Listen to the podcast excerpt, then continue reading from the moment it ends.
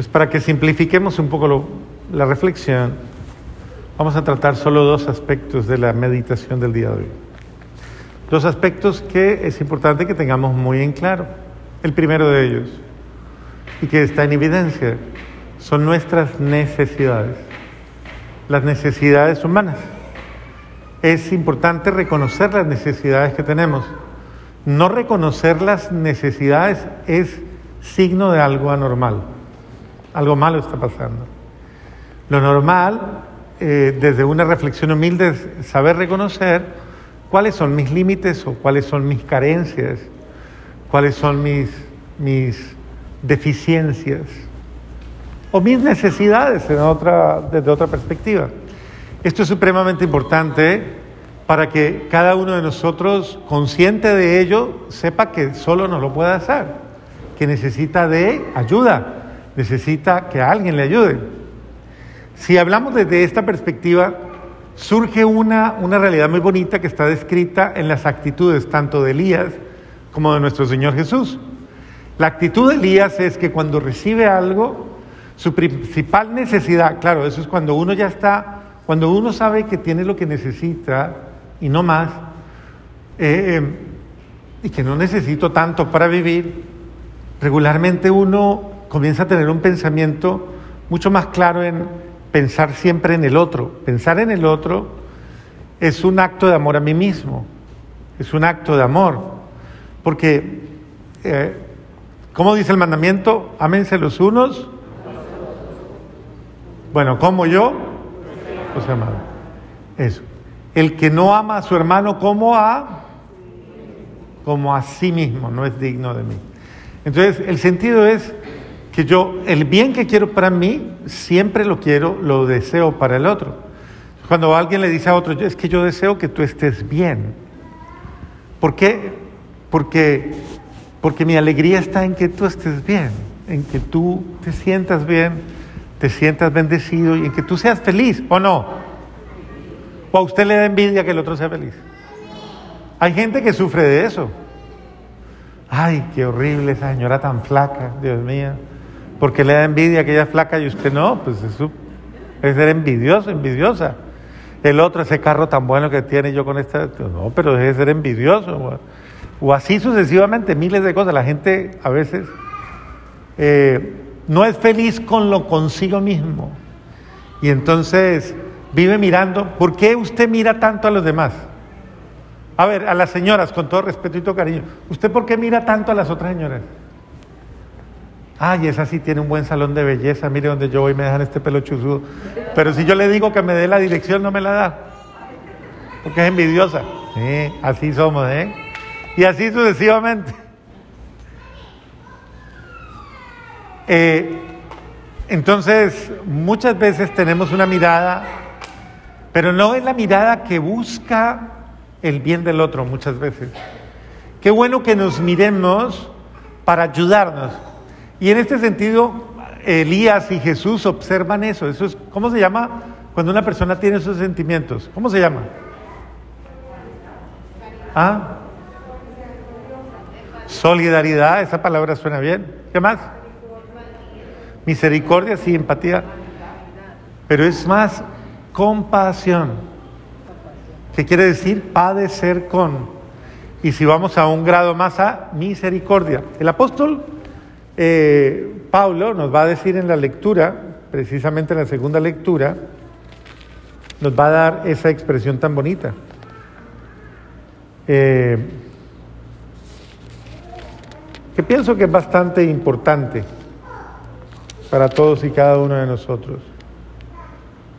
Yo prisionero, mire, él desde una condición eh, desfavorable, yo prisionero, yo que estoy bajo una situación en la que podría ponerme a lamentarme, pero el que está, el que tiene lleno el corazón de su abundancia, su abundancia no, no encuentra límites.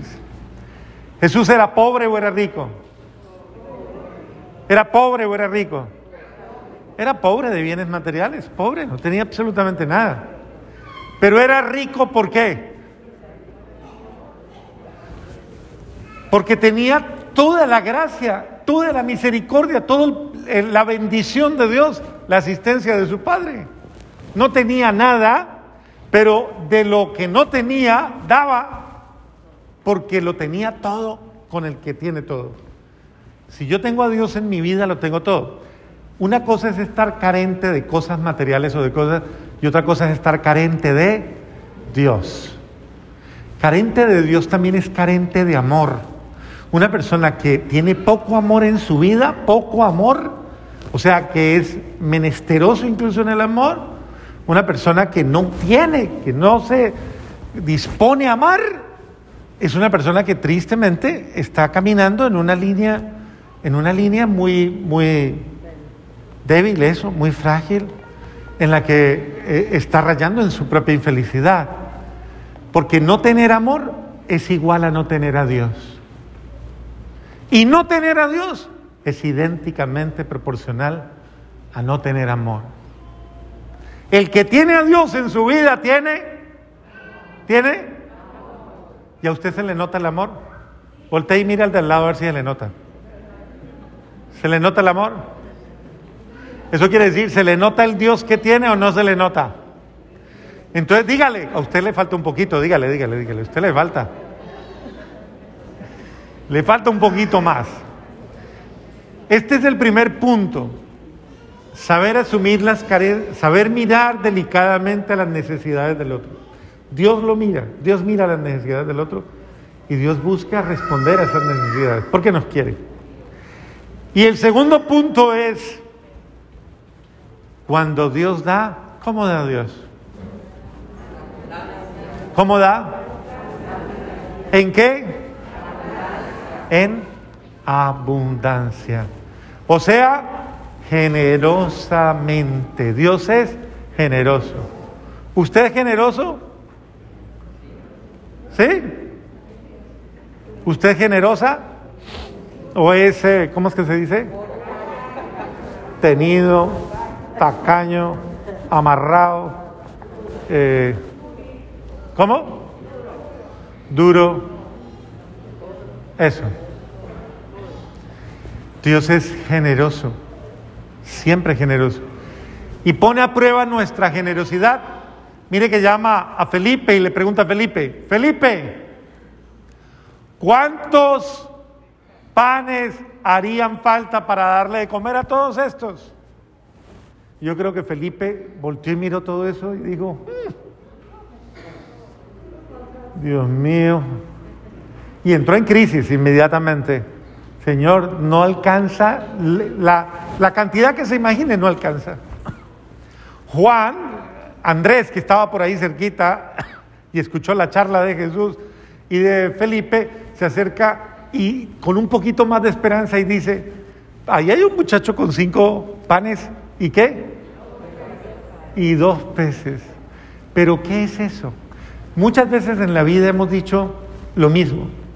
Yo solo tengo cinco panes y dos peces. Dicho, hemos dicho, yo no soy capaz, yo no puedo, yo soy muy limitado. ¿Qué es eso para?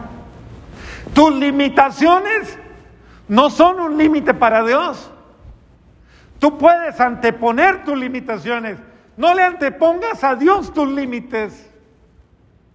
Porque muchas veces hay gente que usa sus límites, sus limitaciones como disculpa para no asumir lo que debe asumir en la vida. Entonces, por mis limitaciones no soy buen papá. Por mis limitaciones no soy buena mamá. Por mis limitaciones no soy un buen trabajador. Por limitaciones no soy una buena persona. No, Señor, ¿quién dijo eso? No le antepongas a Dios tus límites. Ay, es que yo soy. Regularmente cuando nos reclaman algo, ay, es que yo soy. Eh, y el momento en el que Jesús les dice, dígale a todo el mundo que se siente. Yo creo que ahí entraron en pánico los apóstoles. Que se sienten. ¿Qué va a hacer? Porque es, es, ok, confíen. Es llevarnos a la absoluta confianza. Vamos a orar. Esa es una persona de fe.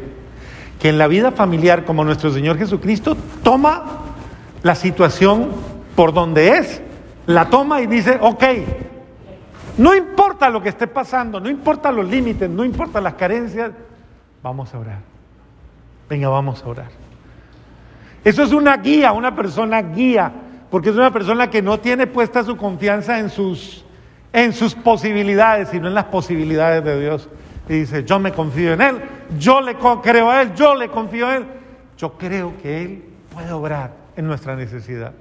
Por eso hoy todos los que tienen una necesidad, entienda que si usted sabe relacionarla con Dios, verá maravillas, verá bendiciones, verá gracias. Pero ¿qué se necesita? Que usted crea, que usted le crea a Dios y que se abra. ¿Cuántos de ustedes frente a la necesidad le han dicho el esposo a la esposa, mi hija, venga, oremos, venga, oremos? La esposa al esposo, venga, vamos a arrodillarnos, vamos a pedirle a Dios que haga el milagro. Que mi hijo, mi hija está mal, se están desviando, se están yendo para un lado, se están yendo para el otro, están confundidos, están... ¿Cuántos de los papás, en lugar de estar peleando, en lugar de estar alegando, de renegando, porque uno se dice, venga, vamos a arrodillarnos, vamos a orar, porque tenemos un Dios fuerte, un Dios poderoso, un Dios capaz, que va a multiplicar sus gracias para que ese hijo, esa hija estén bien. Así es que se consiguen los milagros. Y finalmente, Dios da tanto, tanto, tanto, tanta abundancia que aparece una figura que llaman sobras. Pero esas sobras en este lenguaje no quiere decir, eh, no quiere decir esto, es como, como mostrarnos cómo Dios da tan, tanto, tanto, tanto, que la abundancia supera incluso nuestras expectativas, da hasta para que en verdad alcance para más. En ese sentido, nuestra provisión está con Dios. Confía en el Señor, Él conoce su necesidad, pero permítale a Dios, expóngase a Dios y deje que Dios sobre en usted. Pero sea generoso. ¿Y en qué? En las cosas chiquitas. Y con esto termino. Los exhorto a que lleven una digna, una vida digna del llamamiento. Sean siempre, les dejo esto, siempre humildes y amables. Sean siempre y amables. Sean comprensivos y soportense mutuamente con amor. Esas cuatro cositas, ¿cuáles son? Sean comprensivos y soportense. Voy a traducirlo a colombiano, aguántense. Eso mutuamente con amor. Y en este sentido, pídale al buen Dios y dígale, Señor, hazme humilde. Dame la gracia de ser humilde, de ser amable. Oiga, la amabilidad es una de las expresiones más hermosas del amor, que revelan cuánto me quiere él o cuánto me quiere ella. Muy bien. El padre Diego, les voy a dar un gesto de, de, de para que se les quite el calor. ¿Quiere que les cuente cómo se les quita el calor? Es fácil. ¿Sabe cómo? No, no, no. Piense, piense en mí y diga qué tal que yo tuviera la ropa que tiene el Padre. Y ya con eso se le quita el calor, no se preocupe. Renovemos nuestra fe.